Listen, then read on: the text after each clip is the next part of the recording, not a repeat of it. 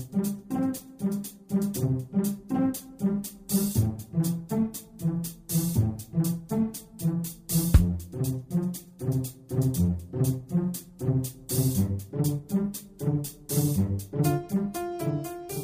Здравствуйте, дорогие слушатели Международной молитвы за мир. С вами сегодня Константин, и мы с вами продолжаем следить за событиями на земном шаре и стоять на страже мира на планете. А причин у нас сегодня для этого много. На видеоконференции, посвященной обстановке в Сирии, американцы заявили о якобы имевшем место преднамеренном нанесении удара со стороны ВКС России по отрядам сирийской оппозиции 16 июня 2016 года на юге Сирии, вопреки просьбам США. В свою очередь, представители Минобороны России аргументировали аргументированно разъяснили, что объект, подвергшийся бомбардировке, находился более чем в 300 километрах за пределами территорий, заявленных американской стороной как районы, в которых действует оппозиция, присоединившаяся к режиму прекращения боевых действий. Однако генерал Дэвид Голдфин заявил о необходимости уничтожить российские самолеты в беспилотной зоне, если такую в Сирии все же создадут. Выступая на слушаниях в Комитете по вооруженным силам Сената США, генерал генерал заявил, поскольку у исламского государства нет самолетов, то это означает, что у меня должно быть разрешение сбивать российские и сирийские самолеты. Вот какие, с позволения сказать, у нас партнеры по борьбе с запрещенной в Российской Федерации террористической организацией ИГИЛ. Получается, что в случае выбора США в пользу силового устранения законного правительства Сирии, удары посыплются не только на Дамаск, не только на сирийскую армию и ее авиацию. Если американцам повстречаются тогда в небе российские американские самолеты,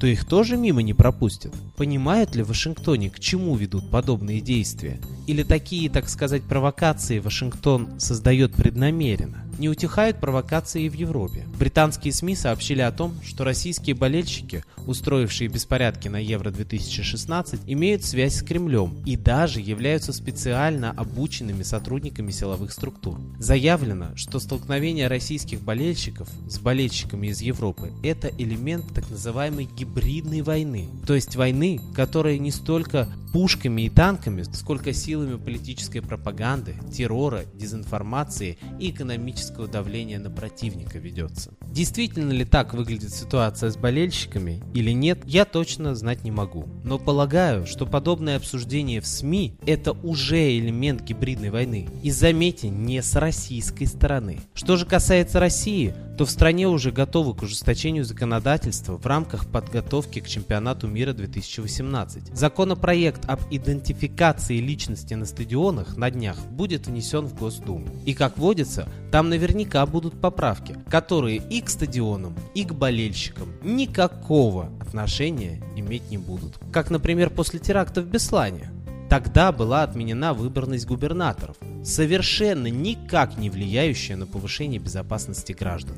Ну а в странах Прибалтики по-прежнему опасаются войны с Россией. Так, например, в Литве вернули всеобщий воинский призыв. Необходимость такого шага руководство страны открыто объясняет растущие угрозы со стороны России. Теперь армия в Литве будет смешанного типа. Воинские контингенты будут формироваться профессиональными военнослужащими и призывниками. Ежегодно на службу будут призываться от 3,5 до 4 тысяч человек. Отслужившие будут отправляться в резерв. А мне вот интересно, Задумываются ли современные призывники, что в некоторых из них после времен Советского Союза тоже течет русская кровь? Так чего же нам ожидать при такой напряженной обстановке? Не пора ли нам всем покаяться за апатию и бездействие и взмолиться в небо о мире на земле? А кому молиться сегодня, когда в мире так много разных религий?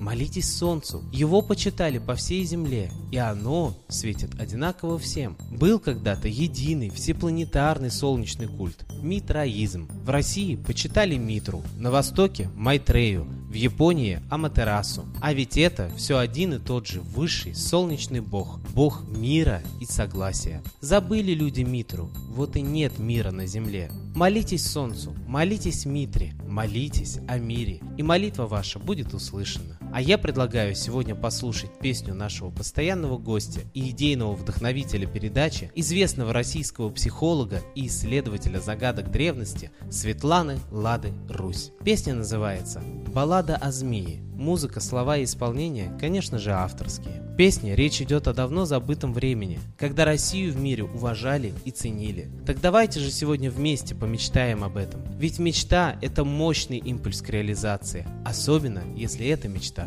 коллективная.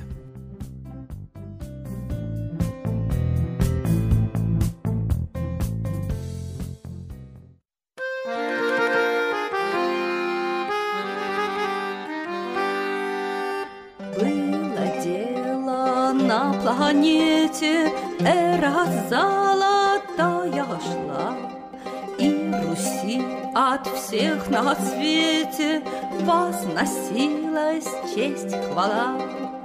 И полями, и лесами не надышимся вовек, Сердцем с Богом и с богами возносится человек.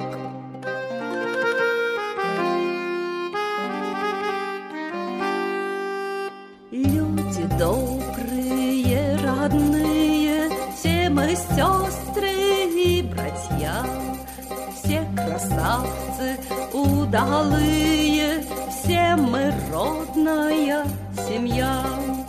Нынче веры маловато, только правда Русь была.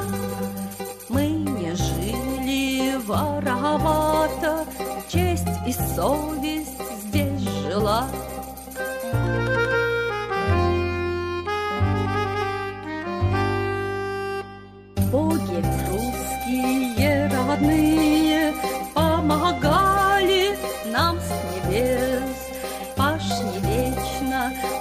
молодые, Русь была страной чудес. И гостям, конечно, рады, и застолья пиры,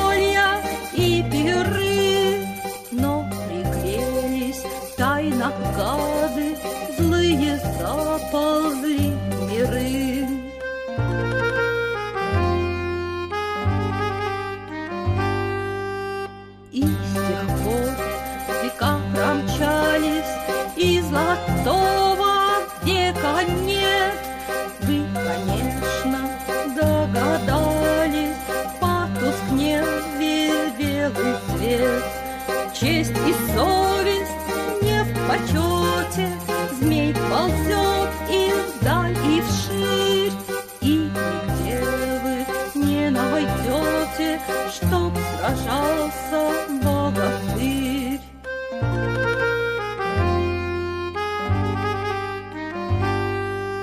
Было дело на планете Эра золотая шла, И ценились в белом свете Не слова лишь, а дела.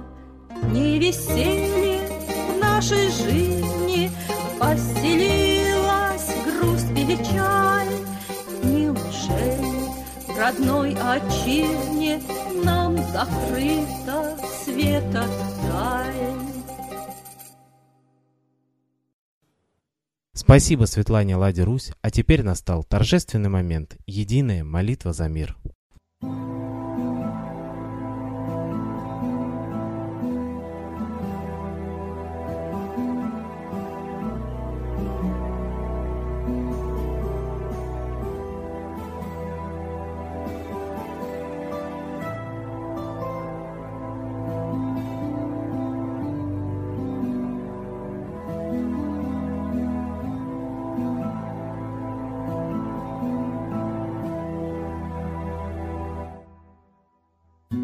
Дух смерти и зла над Россией клубится, И заговор тьмы над народом глумится. Исчезли последние крохи в стране, А НАТО, Китай уж готовы к войне. Солнце родное, спаси нам страну, Трусости, лени, прости нам вину.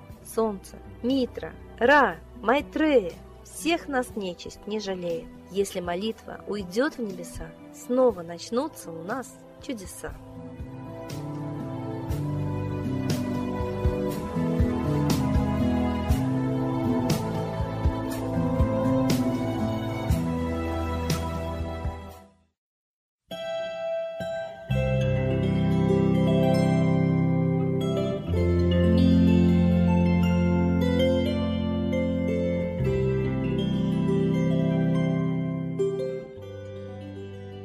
Спасибо всем, кто был с нами и молился за мир, а мы с вами прощаемся до следующей трансляции.